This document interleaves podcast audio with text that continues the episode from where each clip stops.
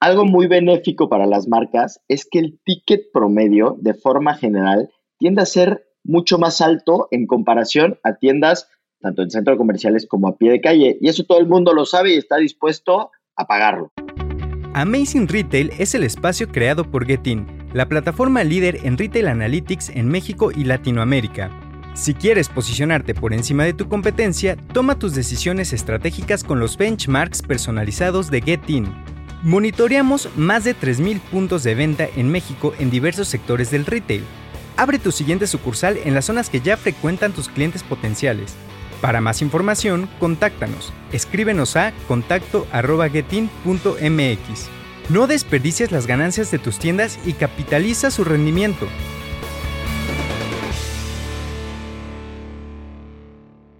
Bienvenidos a Amazing Retail. Yo soy Francisco. Y yo, Anabel. En los últimos episodios hemos recibido diversas preguntas sobre uno de los canales de retail que es poco analizado entre los expertos del sector pero que puede ser una opción de altas ganancias para las marcas. Hoy les vamos a platicar todo lo que tienen que saber sobre los espacios y las tiendas que están en los aeropuertos. ¿Vale la pena invertir dinero en ellas? ¿Realmente son rentables? ¿Qué tanto puede beneficiar a una marca la diversificación en estas ubicaciones? Trataremos todos estos temas. Pero antes de comenzar, recuerda conectarte a tu plataforma de streaming preferido y también queremos saber tu opinión. Escríbenos en cualquiera de nuestras redes sociales, arroba getting-mx y usa el hashtag Amazing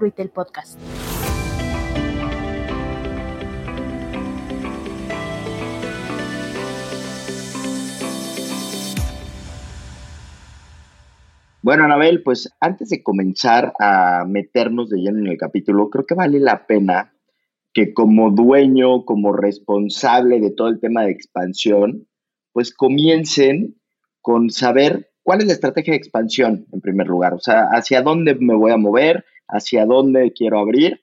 Y antes de evaluar la incursión de la marca en un aeropuerto, por ejemplo, lo primero que recomendamos es que estés 100% seguro de tu estrategia de expansión como tal y deberías de poder contestar si el tipo de consumidor final que puedes encontrar en un aeropuerto hace sentido con tu producto.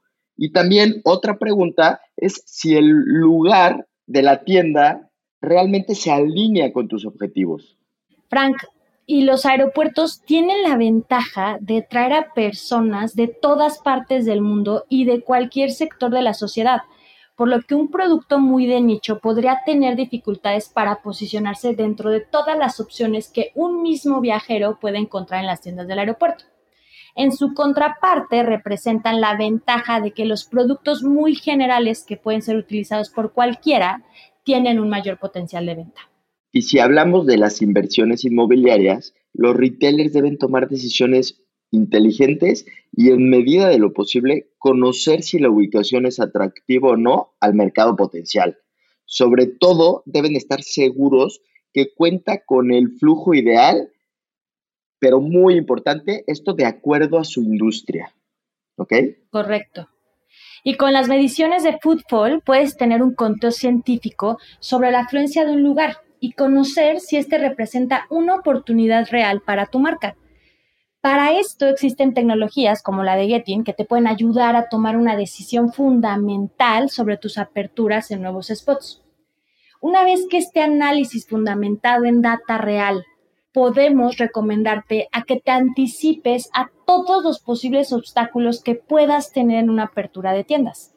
Y si hablamos un poquito más sobre cómo es la operación en tiendas en aeropuertos, hay que recalcar o recordar que los aeropuertos, al ser zonas controladas por el gobierno, la logística de proveeduría pues, se complica, ¿no? O sea, es un poquito distinto la forma de operar, lo mismo las remodelaciones o incluso la misma apertura de la tienda puede tomar más tiempo del que estamos acostumbrados al hacerlo en cualquier espacio comercial o inclusive en tiendas a pie de calle, donde somos mucho más libres.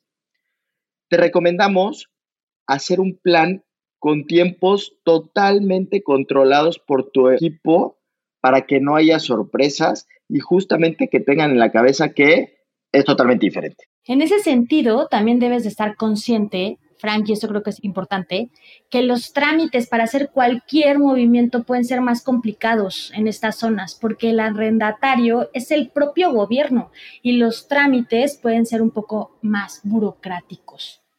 Y aunque el flujo de viajeros sea una promesa de afluencia bastante tentadora, no debe ser el único atractivo para que tomes la decisión.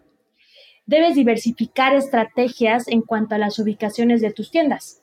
El ejemplo más claro de por qué hacerlo es la pandemia, donde lo primero que se cerró fueron los aeropuertos.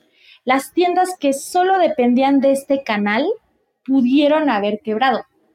Por lógica, durante este tiempo los aeropuertos fueron las zonas de mayor riesgo de contagio y por ende los lugares que más tiempo estuvieron cerrados.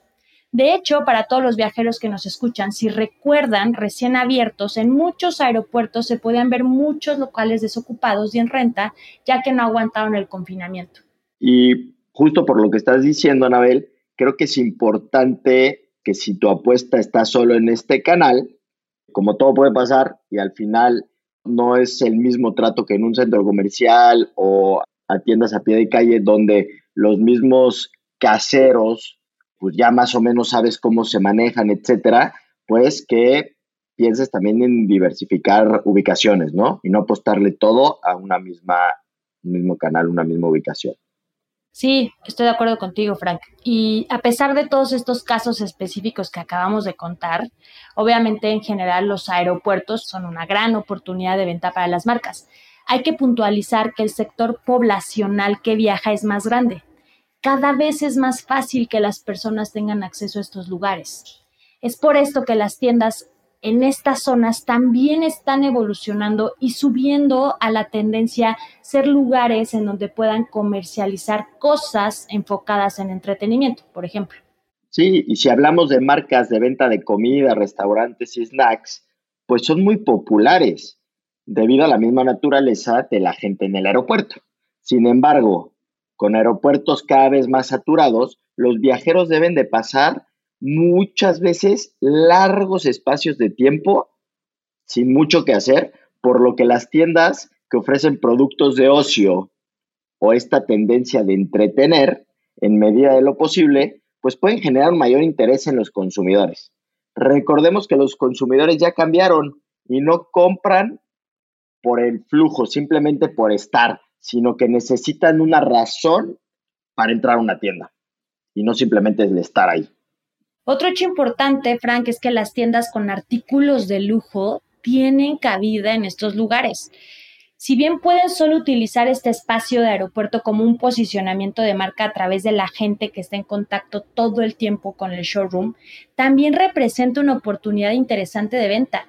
Al ser un spot con personas de diversos países con un poder adquisitivo que puede llegar a ser relevante, esto puede ayudar a que la decisión de compra incremente en este tipo de tiendas. Y hablando sobre esta ubicación desde la perspectiva de los Retail Analytics, también existen varios puntos que los retailers deben de tomar en cuenta. Algo muy benéfico para las marcas es que el ticket promedio, de forma general, tiende a ser mucho más alto en comparación a tiendas otra vez, tanto en centros comerciales como a pie de calle. Y eso todo el mundo lo sabe y está dispuesto a pagarlo. Evidentemente, esta promesa se cumple fielmente en aeropuertos ubicados en zonas turísticas. Por ejemplo, este comportamiento es muy visible en el aeropuerto tanto de Cancún como el de Los Cabos. Podríamos decir que el crecimiento de este indicador se da por sí solo, el tema del ticket promedio. Sin embargo, existen dos factores que las tiendas deben monitorear constantemente para asegurar que el punto de venta es eficiente y esté explotado en todo su potencial de venta. En ese sentido, el tiempo de permanencia de la gente al interior de la tienda debe de ser bajo si lo comparamos con el tiempo regular de una tienda en un centro comercial. Hay que ser empáticos y pensar que la prioridad de la gente es subirse al avión, un tiempo de permanencia alto está dirigiendo a que la gente se salga sin comprar. Por este motivo, el personal de una tienda en aeropuerto debe estar capacitado para realizar ventas eficientes en el menor tiempo posible. Y hay que tener en mente, Anabel, también que las tiendas en aeropuertos muchas veces se convierten en tiendas destino. Es decir, alguien que esté en el aeropuerto y entra a una tienda de celulares tiene una alta probabilidad de realizar una compra porque seguramente o necesita un cable, algo se le olvidó. Entonces, dependiendo, o lo mismo pasa en trajes de baño, ¿no? O sea, pues vas a la playa y se te olvidó, te diste cuenta que se te olvidó algo, ¿no? Entonces, e, este hecho por sí solo hace que los aeropuertos también sean lugares atractivos para artículos que fomentan este tipo de ventas de impulso, ¿no? Entonces, pero como bien decías, hay que tener en la cabeza que muchas veces la gente que está en el aeropuerto está tensa, está estresada, lleva horas, le ha cambiado el vuelo cuatro veces. Entonces, seguramente también el trato y la forma de vender, pues es diferente. ¿Por qué? Porque pues, tú no tienes nada que ver con que le hayan cambiado el vuelo a una persona y pues se va a desquitar contigo, ¿no? Por algo, no sé. Entonces, también los vendedores tienen que, pues de alguna manera se les tiene que sensibilizar con este tema. Frank, y también al tener una decisión de compra al entrar a la tienda, la conversión de compra en estas tiendas tienden a ser muy altas. Es decir, podemos asegurar que cada persona que entra a una tienda seguramente terminará la compra. Por eso el segundo comportamiento para monitorear es que la conversión de compra debe estar siempre por encima de una tienda regular y debe ser constante. Aquí también las temporalidades en términos de vacaciones juegan un papel importante, pero en general sí tiene que ser una conversión de compra alta versus una tienda normal a pie de calle o centro comercial. Y Anabel, si quieres, eh, con este tema que estás platicando, te puedo recordar el ejemplo de lo que nos pasó con una tienda de conveniencia en el aeropuerto, que justamente por ver los indicadores nos dimos cuenta que la gente sí pasaba tiempo ahí pero no convertían. Entonces está muy raro, ¿no? Que la gente tenga interés, pase tiempo, pero que no se acabe de concluir la venta y más en una tienda de conveniencia, o sea, donde pues, vas por lo que necesitas. Y platicando con el cliente, él nos decía que tenían dos cajas y que se hacía fila y que pues básicamente siempre había mucha gente y le dijimos, oye, ¿y por qué no abres la otra caja? Y veamos qué pasa. Deberías de subir tu conversión, o sea, no hay de otra. Si, si no sube tu conversión, vuelve a cerrar y no sirvió de nada, pero pues hazlo. Y aumentó un 20% la conversión de compra, una locura. O sea, fue algo, un cambio, de verdad no le costó un centavo, la caja ya existía y estaba cerrada, no contrataron a más personal porque ya lo tenían, simplemente habilitaron la otra caja para que no se les hicieran filas y ahí tienes 20% de conversión, de algo que ni se habían dado cuenta y ellos pues estaban medio tranquilos porque tenían mucha gente, ¿no? Y decían, y se ve padre una tienda llena. Pues sí, pero también se ve padre que la gente, que la gente compre, ¿no? al final de cuentas. Entonces, bueno, ahí te dejo este ejemplo nada más para que la gente que nos escucha pues vea que, fácil es darse cuenta, ¿no? De, de, algunos detallitos que puedes ir ajustando. Hay otro punto, Frank, en donde los retailers también llegan a fallar muchas veces en los aeropuertos y también es la falta de inventarios. Imaginemos que en este escenario ideal la gente entra a las tiendas, hay un vendedor que es muy pilas, que cierra todas las ventas, pero que se queda sin producto al vender y que le diga a un comprador, no lo tengo. Ese es un grave error que no debe de ocurrir en una tienda en aeropuerto, derivado de todo lo que hemos platicado, ¿no? Y justamente lo que estábamos platicando, que esto puede ser un poco más normal, entre comillas, o puede pasar mucho más seguido por una mala planeación en, los, en la entrega, porque no es una entrega normal, otra vez, como lo estábamos comentando, en un centro comercial, en una tienda a pie de calle, sino que te tienes que adecuar a la gran cantidad de, de reglas políticas y normas que tienen estos espacios, ¿no? Los aeropuertos.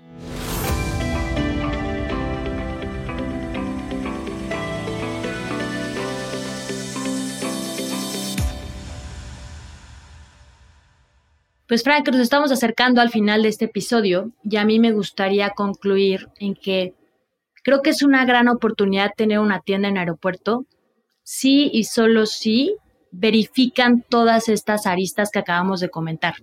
El tema de los permisos, el tema de meter productos, el tema de tener chicos en tienda que logren ser muy eficientes, es decir, cerrar una venta en poco tiempo, tener el inventario correcto.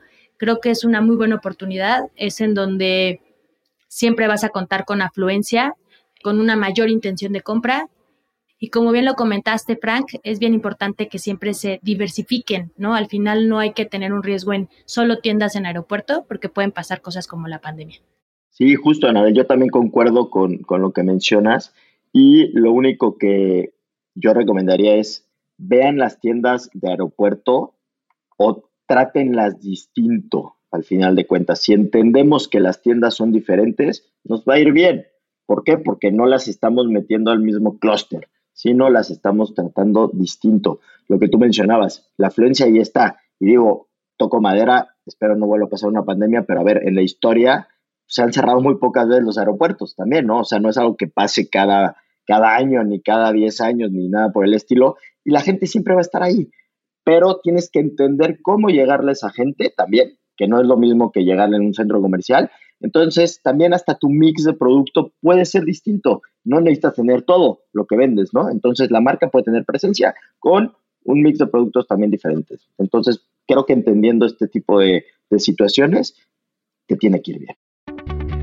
Muchas gracias por escucharnos. Nos gusta mucho que nos escriban todas sus dudas, comentarios y sugerencias. Contáctenos en nuestras redes sociales arroba getin-mx y visite nuestra página web getin.mx en donde pueden encontrar más información, ayudas y artículos relevantes. Si te gustó el episodio de hoy, compártelo con quien necesita escuchar esta información.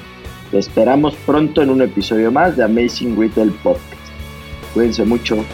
Bye bye.